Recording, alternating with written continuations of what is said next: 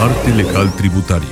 Asesoría Fiscal. Contáctanos 2293 31 36 99. Arte Legal presenta las noticias del dictamen. Hola, soy Laura Pausini y les deseo una feliz Navidad y un feliz Año Nuevo. Faltan 16 días para Navidad. Hola, soy Nelo Ceballos y estas son las noticias hoy miércoles 9 de diciembre. Tras la grave afectación económica que ha provocado la pandemia del COVID-19, a la industria de reuniones y de turismo, se busca la reactivación del World Trade Center Veracruz a través del proyecto de reactivación Veracruz Centro de Convenciones Multisector, que impulsa la Comisión de Turismo de Veracruz, la Asociación Mexicana de Mujeres Jefas de Empresas, el Consejo Metropolitano de Turismo de Veracruz, Boca del Río, Alvarado y Medellín, así como el mismo World Trade Center Veracruz.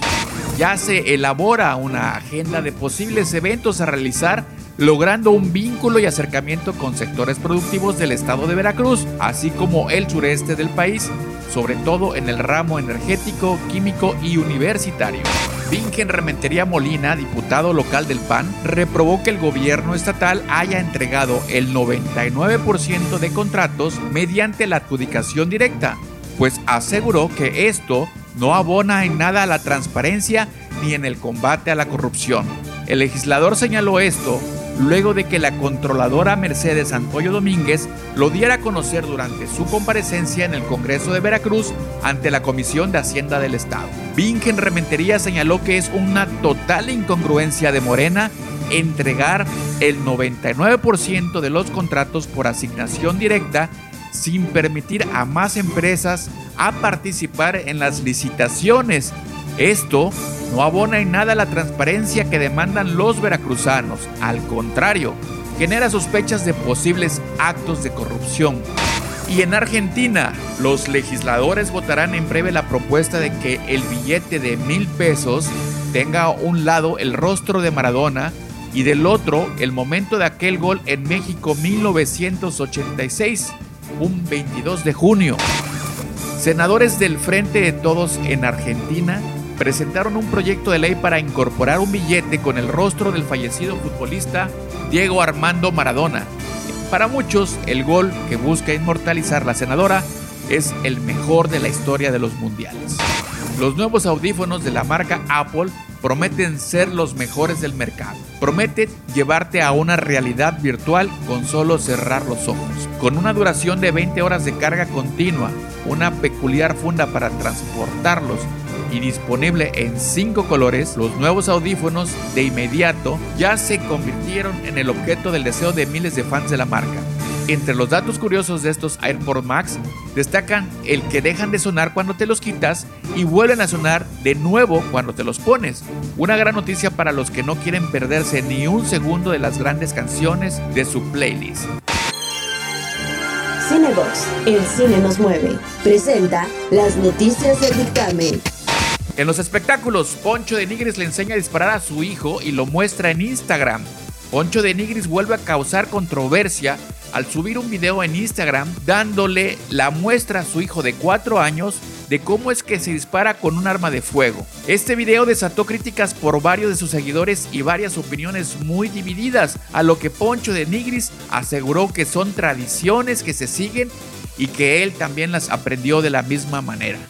Dijo que entraría en polémica, pero lo único que le está mostrando y enseñando son las tradiciones del monte y del rancho. Dice él que los lee y aprende de todos. Los que saben de esto entenderán y los que no pues le van a tirar, compartió el actor.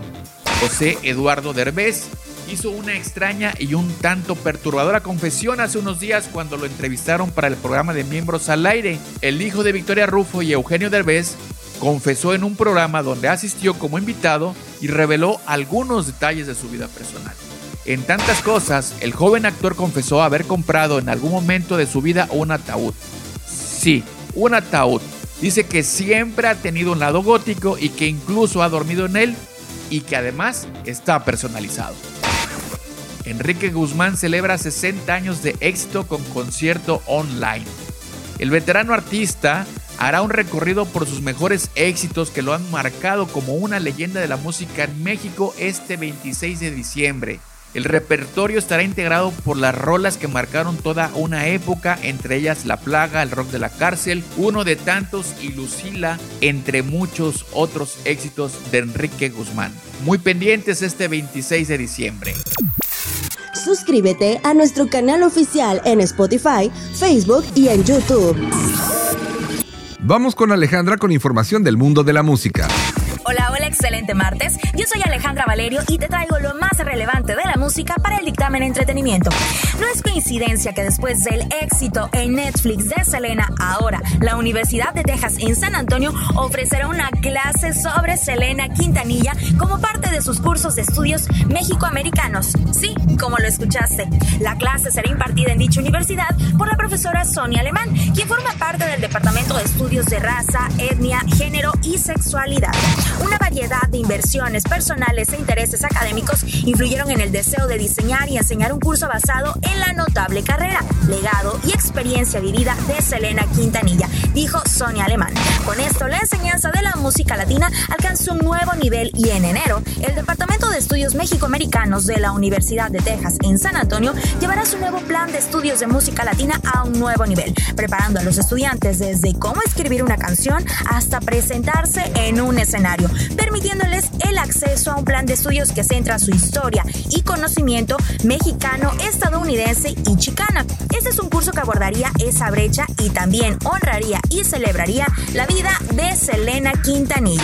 La serie de Selena ha dejado a más de uno inspirado, motivado o insatisfecho. Ha generado críticas y opiniones diversas.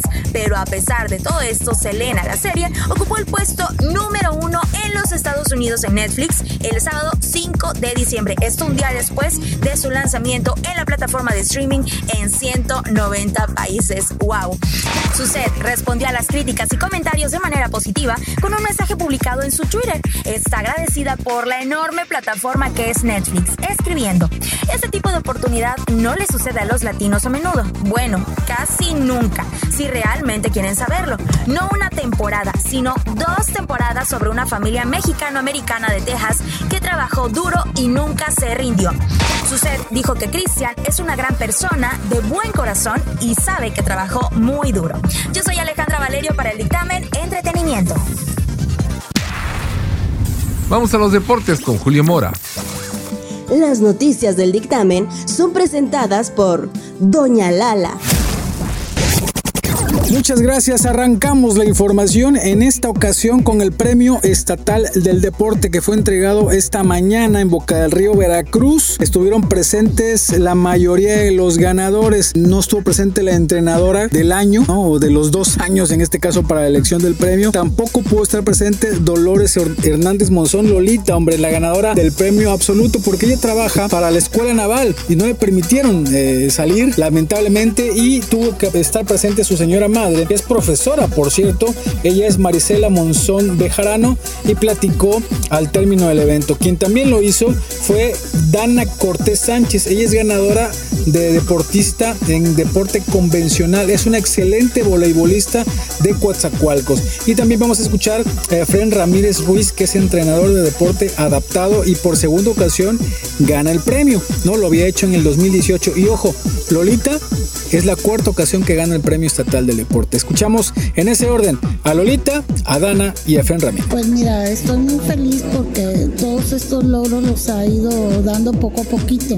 ¿sí? Entonces, pues ya es la cuarta vez que gana su premio estatal y pues es toda su trayectoria que ella ha tenido durante estos 10 años más o menos.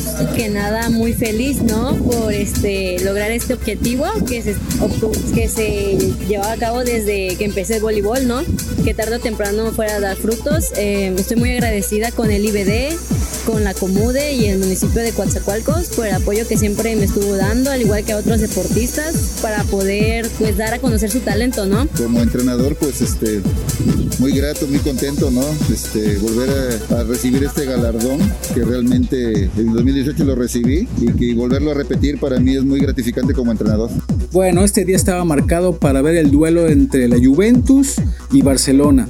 Cristiano Ronaldo y Leo Messi. Y resulta que Leo Messi pues fue derrotado, ¿no? Porque Cristiano hizo dos goles y el equipo italiano derrotó tres goles por cero al equipo español. Pero vaya escándalo que se ha dado precisamente en un partido de la fase de grupos de la UEFA Champions League entre el Paris Saint Germain y el Estambul. Y es que un elemento del cuerpo técnico del conjunto turco manifestó su molestia al haber sido blanco de insultos racistas por parte del cuarto árbitro, situación que provocó indignación y el abandono de los dos equipos eh, de la cancha del Parque de los Príncipes. Corrían 20 minutos del juego cuando el partido se tuvo que detener por este suceso. Pierre Huevo, elemento del staff del equipo de Estambul, mencionó que el asistente se dirigió a él y señalándolo como negro tal cual, ¿no? motivo por el cual los dos clubes decidieron parar el partido cuando este iba empatado a cero goles.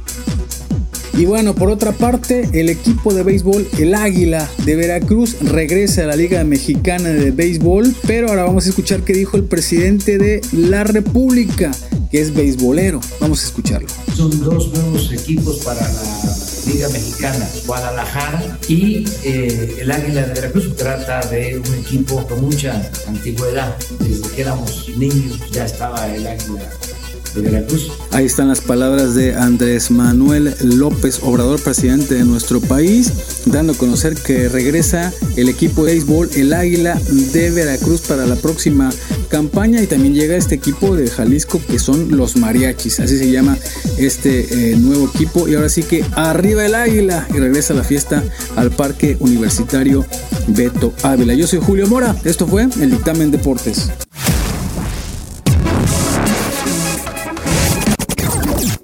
Hola, ¿qué tal? Mi nombre es Javier Rodríguez, inversionista y consultor de los bienes y raíces.